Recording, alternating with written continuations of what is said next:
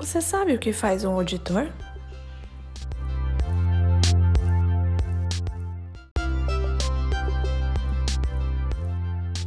Imagine que você deseja investir o seu dinheiro em uma empresa. Você vai procurar saber se essa empresa tem a sua contabilidade em dia, se ela está fazendo tudo de forma correta, se ela está seguindo as normas, os princípios contábeis, se ela está gerando lucro, se ela está gerando capacidade de caixa, enfim, capacidade de pagar dividendos, entre outros.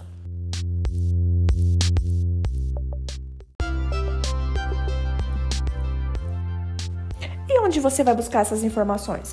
Você vai buscar nas demonstrações financeiras para verificar se a empresa está gerando lucro, se ela está gerando capacidade de, de, de caixa, enfim.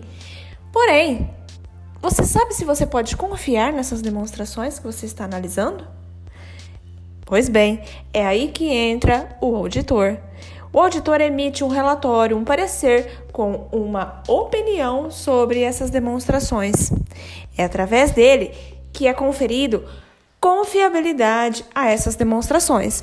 Ou seja, ele diz se essas demonstrações são confiáveis, se elas foram elaboradas de acordo com as normas e os princípios contábeis vigentes que a empresa deveria seguir, se está livre de erros e fraudes e se você pode confiar nelas. Para isso, ele analisa a parte dos lançamentos contábeis, uma amostragem, para verificar se tudo foi feito da forma correta.